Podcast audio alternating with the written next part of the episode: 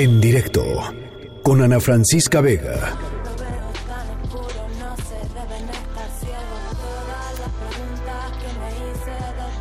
Estamos escuchando a Gata Katana con Hermano Inventor porque, uy, hoy les tengo una conversación de lujo con, pues, con un inventor, con alguien que desarrolló em, un visor eh, que se llama Visión D, un dispositivo con inteligencia artificial, eh, con esta supercomputadora eh, que se llama Watson, la computadora de IBM que es capaz de procesar millones y millones y millones y millones y millones de datos en literalmente este, centésimas de segundo. y bueno, pues con toda esta tecnología, con toda esta tecnología, este inventor con el que vamos a platicar desarrolló un visor que permite a las personas con discapacidad auditiva visualizar en texto lo que dice su interlocutor. Chequen, ¿eh? Sin perder contacto visual y sin la necesidad del uso de lenguaje de señas. Esto pues le puede parecer algo a alguien muy particular, pero en el mundo hay casi 500 millones de personas que sufren problemas de audición. Eh, así es que pues se podrán imaginar eh, la tecnología y lo el potencial, digamos, que tiene para, para trastornar y para, y para transformar para bien la vida de, muchísimos millones de personas en el mundo. Bueno, este inventor se llama Leonzo Huamán Peredo, creador de Visión D y consultor, consultor del área de servicios en IBM Perú. ¿Cómo estás, Leoncio? Me da mucho gusto platicar contigo. ¿Qué tal, Ana Francisca? Eh, muy contento de poder conversar contigo y más contento aún de poder conversar sobre este proyecto, ¿no? Oye, a ver, tú además fuiste reconocido como uno de los 35 jóvenes más innovadores de América Latina por eh, la revista eh, del, del MIT, ni más ni menos. Sí.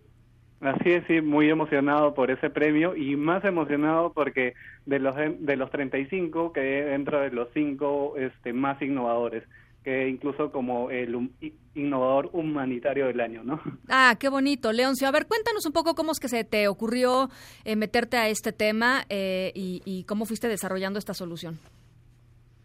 Sí, bien, lo que pasa es de que yo siempre asistía a muchos talleres de desarrollo electrónico porque, bueno, yo tengo una, una historia académica de lo que es ingeniería electrónica, entonces a mí me gusta crear cosas, ¿no? Crear dispositivos.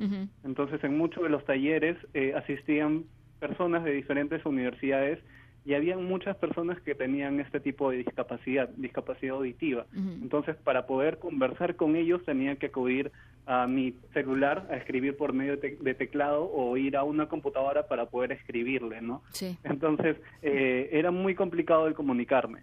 Entonces, como tenía ya eh, ideado cómo hacer un visor y quería de una u otra forma poder solucionar este tipo de, brechas de comunicación, empecé a idear, ¿no? Empecé a escribir cómo poder solucionar ese problema mediante la tecnología. Pero mira, en el 2015, que fue cuando tuve esta idea, eh, la tecnología aún estaba eh, en desarrollo, ¿no? Para poder hacer justamente esta conversión de voz a texto, que es lo que hago, tenía que acudir a algunos eh, computadores o algunos procesadores que eran del tamaño de una laptop, no de una notebook. Entonces, eso era imposible ponerte en, el, en una gafa, ¿no? En ponerlo en un lente. Claro. Entonces, como que empecé a investigar un poco más. Para el 2018 estuvo todo el boom, al menos en mi país, de lo que era inteligencia artificial Y, computación de la nube. A mi ingreso a IBM, como, como en el programa de, de pasantías, de practicantes, eh, pude aprender mucho más de lo que era IBM Watson y todos los servicios que tenía. Entonces, podía conectarme mediante Internet a los servicios justamente de speech to text, que es de, discurso a texto, eh, simplemente mediante un procesador pequeño. Ya no tenía que acudir a estos procesadores grandes. Entonces, gracias a, esta tecnología es de que se pudo hacer una miniatura de, de, la idea del prototipo del visor y al final se pudo completar al 100%, ¿no? Incluso cuando sí, sí, incluso cuando hice las pruebas con personas que tenían esta discapacidad, pues este lo vieron completamente funcional y también fue bonito el poder ver de que estaban utilizando un dispositivo tecnológico que les podía resolver este problema de comunicación. Claro. Entonces, esto es un visor que la gente que tiene discapacidad auditiva eh, está conversando con alguien y, va a leer, literalmente le sale eh, pues en, el visor, ¿no? En la pantalla, digamos, de lo que ve, eh, el, texto de lo que la gente le está diciendo. Es increíble. Sí, bueno, incluso podría decirle que genera un subtítulo, ¿no? Sí. Y tal cual uno va al cine para, para poder ver los subtítulos, estos subtítulos, estos subtítulos pueden ser personalizados, el idioma. Es decir, yo puedo configurar el idioma que está hablando el interlocutor, o sea, puede ser una persona de Francia, puede ser de de Portugal, lo configuro para poder leerlo en español o si es que yo solamente manejo inglés, también puedo este, configurarlo para ver este texto en inglés, ¿no? Entonces se puede, se puede también tener como un servicio de traducción con este visor. Qué increíble. A ver, y entonces, ¿en qué etapa del proyecto estás, Leoncio? Eh, bien, bueno, este prototipo está en un nivel totalmente eh, funcional, es decir, sí funciona pero lo que necesito es poderlo monitorizar, ¿no? De que sea un poquito más pequeño, más portable, de que puedan, este, de que la experiencia de usuario sea completamente satisfactoria, ¿no?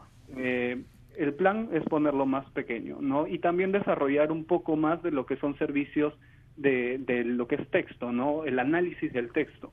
Tenemos a IBM Watson, ahorita yo estoy utilizando dos de los servicios, que es Speech to Text y el Language Translator, ¿no? El discurso texto y el traductor. Sí. Pero hay muchos más recursos que se pueden utilizar.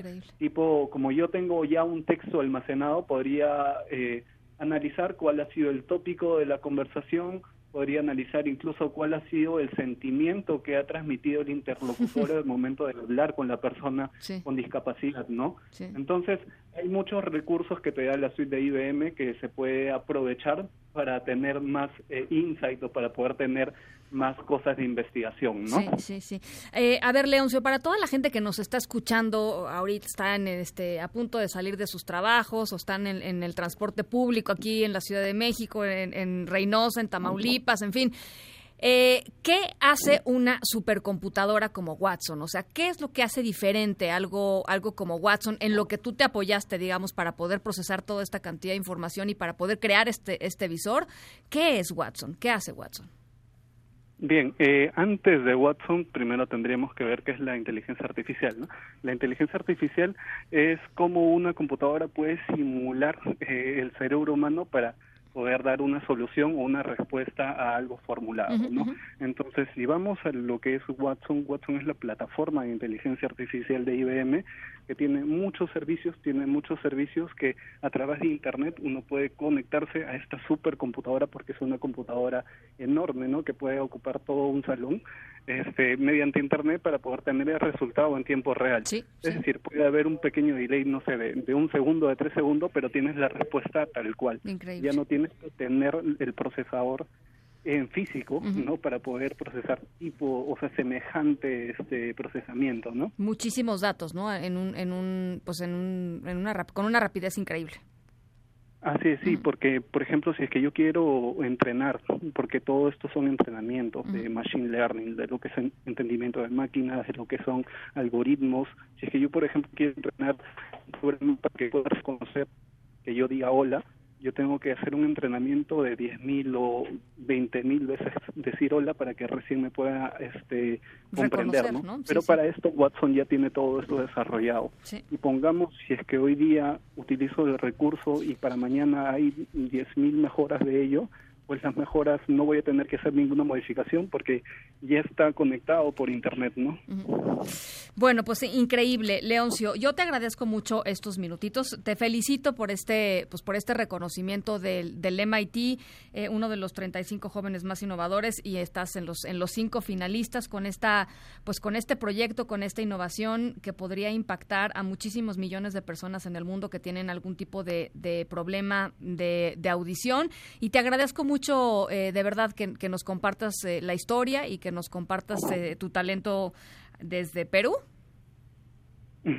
Sí, no, bueno, muy agradecido, Ana Francisca, y de hecho invito a todos a todo el público que está escuchando el programa eh, de que puedan apostar por tecnología, o sea, hay muchos cursos online que son gratuitos en la plataforma IBM, este, de que sean a nivel de usuario, es decir, no hay necesidad de ser un desarrollador para poder hacer, este, para poder resolver un problema con este tipo de tecnología. Y los problemas que se resuelven pueden ser problemas sociales, pueden ser problemas laborales o incluso de hogar, ¿no? Los invito a todos a poder ver todos estos temas de tecnología. Te agradezco mucho, Leoncio. Te mando un abrazo. Muchas gracias. En directo con Ana Francisca Vega.